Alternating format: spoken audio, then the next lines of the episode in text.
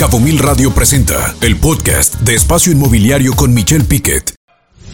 MLS BCS, la organización de profesionales en bienes raíces más grandes en Baja California Sur. Certeza a vendedores, compradores y agentes inmobiliarios. Presenta su sección Sinergia Inmobiliaria. Y por supuesto, con esta sección Sinergia Inmobiliaria, pues cómo no hacer sinergia con una marca tan importante durante muchos años que ha estado acá, que es el MLSBCS, y que en este caso nos da mucho gusto, pues como todas las semanas, William Scott, de quien es vocal ejecutivo del MLSBCS y también es el CEO, el dueño, pues, de Baja Smart. Eh, William, ¿cómo estás? Muy bien, Michelle. Hola, Dana. Hola a todos los radioescuchas que nos acompañan esta tarde.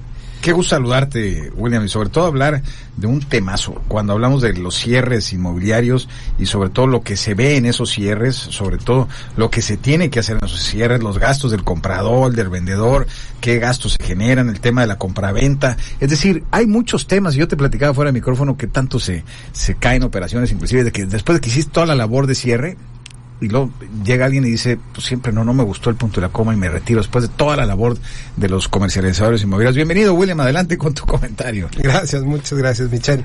Eh, es un tema muy importante ya que hay gastos que el público en general no está enterado eh, en las operaciones de, de compraventa. Este, como bien lo dices, muchas, como bien lo dices, muchas operaciones se caen, pero es por falta de conocimiento de los asesores inmobiliarios. Eh, cuando un vendedor llega a la notaría y se da cuenta ahí que tiene que pagar impuestos sobre la renta, pues claro que se puede pagar, se puede caer la operación porque no le dijeron cuánto cuánto dinero iba a pagar en impuestos. Este, también se caen las operaciones por por mala asesoría a los a los compradores que también pueden ahorrarse ciertos gastos. Entonces, por eso es muy importante que utilicen a un agente profesional. Así es, definitivamente, eh, porque a veces sí sucede que te das, te, te topas con este tipo de, de situaciones que es muy incómodo con, cuando estás en una compraventa y que también si tú estás representando al vendedor, no al comprador, a veces también tienes que hacer esa labor si te das cuenta y, y tienes que tomar control de la, de la situación. Claro, es muy importante cuando un agente trata con un comprador que le haga saber bien cuáles son los gastos en los que va a incurrir, aparte de pagar el, el precio del bien inmueble pactado. Este, tenemos muchos gastos como los impuestos, el impuesto, el ISABI, impuesto sobre adquisición de bienes inmuebles, que es un impuesto que se cobra en toda la República. Creo que hay dos estados, dos municipios que no lo hacen, pero aquí en Los Cabos es el 2%. Este, es un gasto que tiene que pagar el comprador. Eh, hay otros gastos que también genera el registrar una propiedad, como registrar la propiedad en el registro público, este, y, y es por eso que se llama una transacción de compra-venta, ¿no? Hay dos partes involucradas, el vendedor, que es el que transmite la propiedad de un inmueble al comprador, y el comprador, quien paga al vendedor para que éste le traslade el dominio pleno del mencionado bien inmueble. Esta transmisión de propiedad causa gastos impuestos, muy aparte del precio de compraventa pactado por las partes. Entonces, cu cuando tenemos estos gastos registrales, eh, es, son los gastos que la mayoría del público no sabe y donde les recomiendo que se apoyen con un agente del MLS BCS. Sí, es importante, porque también nosotros trabajamos con coordinadores de cierres, que eso pasa mucho. El americano está acostumbrado a que va a haber una persona que va a estar apoyando porque hay que abrir fideicomiso, varias situaciones. Pero muchas veces lo que es el, el comprador nacional no quiere pagar lo que es el, el, el gasto de un cerrador, que es el que coordina todo, porque hay que pagar notaría, avalúos, etcétera, para poder concretar la, la compraventa. Sí, y más, más de que no quieran es, eh, no tienen la información de primera mano de un agente. Este, si ellos, a la hora de contactar a un agente inmobiliario, se les dice bien cuáles son los gastos en los que él va a incurrir o ella, este, pues, eh, la, la compraventa va a pasar de una manera sin, o sea, no, no va a tener estos bemoles y estos problemas, ¿no? Si hablas de 100 personas, William, que, le- que cierran operaciones, 100 operaciones que se hacen en Los Cabos, ¿cuántas los agentes inmobiliarios le dicen los gastos? ¿Serán que 50-50 o el 100 de los vendedores le dicen sí, todos los gastos? ¿No hay una costumbre en hacerlo en los vendedores?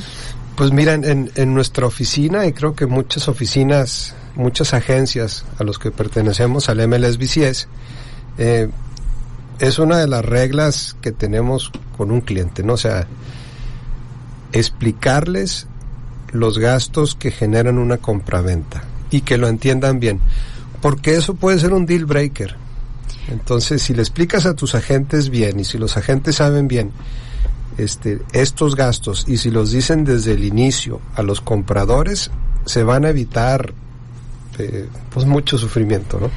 Pero si me permites, yo voy a comentar algo. Ahorita, como hubo este boom inmobiliario, mucha gente pensó ¿Hubo? que eh, hay, ¿Ya no hay? claro que hay. Mucha gente piensa que, ah, voy a poner un letrero y voy a vender una propiedad.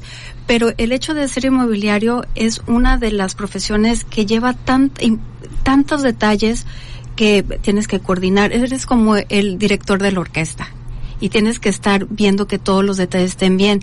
Pero mucha gente está contratando o, o yendo con gente que, que no tiene experiencia y también es importante saber qué preguntas son las que van a hacer. Muchas veces no asesoran bien, no les preguntan, no, No asesoran bien y por eso hay que ir con eh, eh, personas autorizadas. Eh, si están en MLS, entiendo que ustedes también, pues no son árbitro, pero hacen esa labor para tener una buena comunidad de inmobiliaria en la zona, ¿no, William? Sí, el MLS BCS lo, lo que hicimos fue subir el estándar de, de la industria, de, cómo se manejan los vendedores. Eh, hoy en día hay muchas plataformas para comercializar y muchas plataformas de marketing. Entonces es muy sencillo para una ama de casa ponerse a promocionar una casa y este y, y encontrar un comprador pero encontrar un comprador que quiere comprar una propiedad, a llevar de la mano a ese comprador a que realice la compraventa de manera adecuada es una gran diferencia. Excelente punto haces en eso. La gente tiene que hacer su tarea y buscar las personas que estén afiliadas y pues hacer preguntas simples como cuántas transacciones llevas, cuánto tiempo estás en el mercado, hacer su tarea también de cuáles son las inmobiliarias que están afiliadas al MLS. Muchas personas dicen, bueno, yo no quisiera estar al MLS, pero ya cuando estás en la práctica sí es una seguridad. No, pues ya que lo conoces, es, es una seguridad. ya que lo conoces, sabes todo lo que hay. Inclusive, si usted está escuchando y quiere saber de un precio promedio de una zona, porque están vendiendo un terreno en X precio, pues se puede dar cuenta más o menos en la zona a través del MLS cómo está. O sea, es una herramienta muy interesante. Ahora, cuando hablamos, William, en Los Cabos, hablas del lado del comprador, es decir, qué paga de impuestos o de gastos el comprador, pero muchas veces no se habla mucho de los gastos del vendedor. Sí, en- efectivamente, Michelle, eh, los vendedores tienen también una infinidad de gastos que cubrir para realizar la, la venta de la propiedad. Este, uno de ellos es la comisión a los vendedores, eh, tienen que pagar el impuesto, el ISR, Que por cierto es una de las más altas del país aquí en Los Cabos. ¿eh? Se habla del 8 o 10% en algunos casos, cuando el país en promedio anda en el 5 o 6%. O sea, es una buena zona para comercializar en Los Cabos, ¿no? Sí, es, es una buena zona, pero también hay que entender que aquí tenemos temporadas. Y, Y el promedio baja. O sea, hay temporadas, no vendo en algunos meses, y eso hace que mi promedio de ingresos no sea del 8, sea del 6 o del 5, igual que lo nacional, que son más lineales las ventas. ¿A correcto. eso te refieres? Sí, hay más flujo de clientes, por ejemplo, en una ciudad como Guadalajara, donde se paga el 6%, o Ciudad de México, donde se paga el 6%, pues ahí tienes millones de compradores, ¿no? Nosotros aquí estamos limitados a un... Regresando al caso de los gastos del, ven- del, del, del vendedor, este, la comisión se paga. ¿Qué otro gasto habrá implícito en, en estos temas? La comisión, que la comisión es totalmente deducible, entonces ustedes pueden elegir si le pagan a, a un servidor, le pagan a un colega, o le pagan ese dinero al gobierno, casi casi, ¿no? O sea, porque gran parte es deducible. Este, el otro impuesto importante es el impuesto sobre la renta y también este pues tener tu certificado de libertad de gravamen para certificar que la propiedad no tiene eh, alguna deuda, eh, certificado de no adeudo predial. Eh, digo, son, son muchos que también cambian dependiendo la operación, ¿no? Este, entonces por eso sí recomiendo que vayan con un agente del MLSBCS, ya sea un vendedor o un comprador y se asesore, porque es real, o sea, lo que podemos ahorrar y el beneficio que les damos es mucho mayor a la comisión que cobramos. Yo lo que les recomiendo, lo que hago personalmente, es que cuando voy a tomar una propiedad a la venta, con la persona que yo trabajo, que es la cerradora, hacemos un ejercicio y de ahí vemos cuál es el precio de venta y qué es lo que ellos van a pagar, incluyendo las comisiones. Entonces ellos ya tienen un número para que no haya sorpresas, porque esos son los detalles de por qué se puede caer una venta porque eh, provoca una desconfianza. Oye, no es que yo pensé que, que un dinero. Y siempre hay un, algo muy claro, y eso lo sabemos todos los vendedores. Los compradores quieren comprar barato y los vendedores quieren vender lo más alto.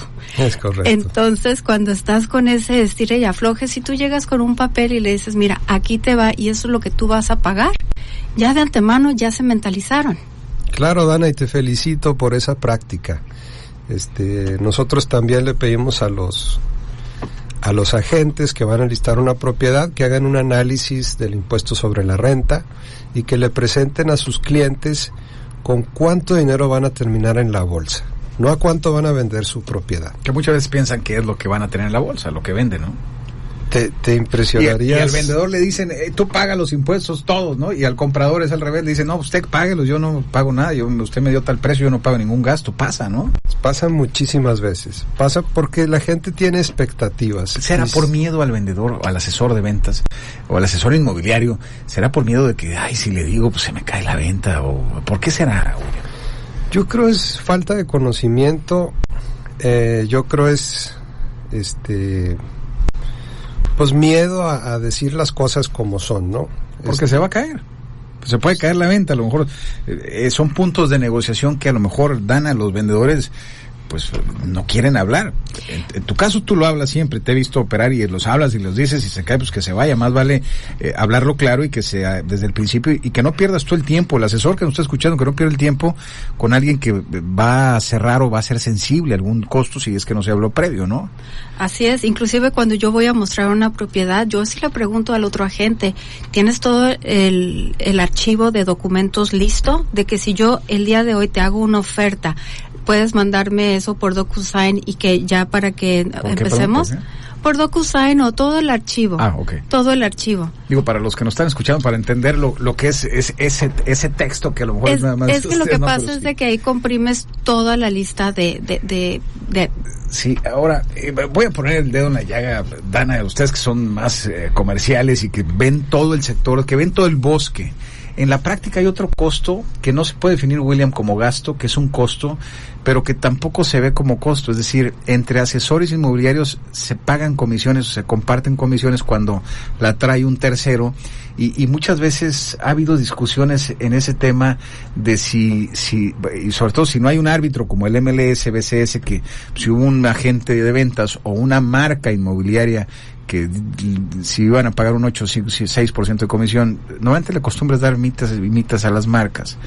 En la práctica, también eso costo llega a hacer que no se cierren operaciones, que digan, no es que me estás pagando mucho, me estás cobrando mucho como marca, tú que eres XY marca inmobiliaria en la zona, no, no, no hay esos temas. No, no se da ese caso en, en, en nuestro caso, cada vez que un agente, una agencia del MLS BCS enlista una propiedad, eh, para que ésta pueda ser promocionada en nuestro ecosistema, debe tener un, un convenio de exclusividad de venta con la agencia que está subiendo la propiedad a la venta.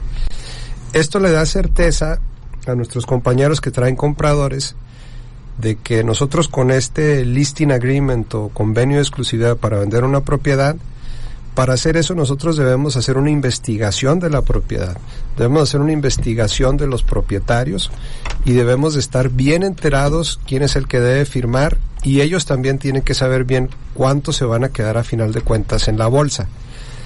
Esto beneficia a las agencias y beneficia al cliente final, porque el cliente final cada vez que lo lleven a ver una propiedad ya hay una certeza de que esa casa o ese bien inmueble sí se puede enajenar cuando no utilizas a un agente profesional, del MLS BCS, puedes caer en, pues en prácticas donde, pues sí, la señora conocía el terreno y conoce al dueño, pero a la hora de sentarse en la escritura resulta que el esposo también debe de firmar y el esposo se fue con otra y no quiere vender la propiedad. No, eso no pasa.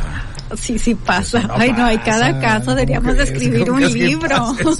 oh, bueno, ¿dónde los pueden localizar, William? Nos quedan dos minutos. ¿Dónde los pueden localizar? Si alguien se quiere inscribir al MLSBCS, ¿dónde, ¿dónde los encuentran? ¿Alguna página, algún teléfono? La mejor manera de encontrarnos, Michelle, es si van a mlsbcs.com.mx. Ahí vienen nuestros teléfonos, nuestra dirección y también describe qué es lo que hacemos en, en esta asociación de vendedores, que es hoy por hoy la más sofisticada del país. Este, han venido hasta MLS de Estados Unidos a preguntarnos cómo hemos logrado esta armonía y, y cómo hemos logrado generar tantas ventas eh, sin, sin, sin tanta discordia, ¿no? Entonces, eh, los invito a tus radioescuchas que vayan al mlsbcs.com.mx